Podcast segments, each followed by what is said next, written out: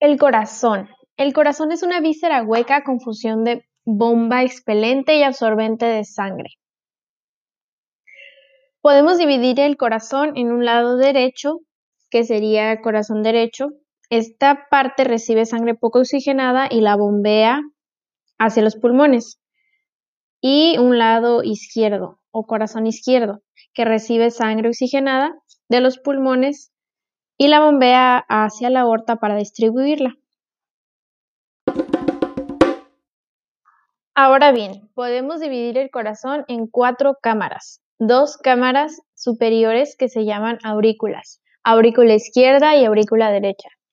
Y dos cámaras inferiores que son ventrículo izquierdo y ventrículo derecho. Las aurículas reciben sangre oxigenada o poco oxigenada y la dirigen hacia los ventrículos. Los ventrículos se encargan de expulsar la sangre fuera del corazón. Ahora, antes de empezar a hablar del ciclo cardíaco, vamos a aclarar que arteria es cualquier vaso que se aleje del corazón y venas son aquellos vasos que se acercan a él.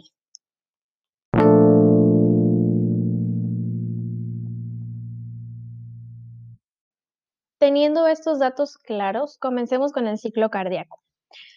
Mientras la aurícula derecha recibe sangre poco oxigenada desde los miembros superiores a través de la vena cava superior y recibe sangre poco oxigenada de los miembros inferiores a través de la vena cava inferior, dirige esta sangre hacia el ventrículo derecho.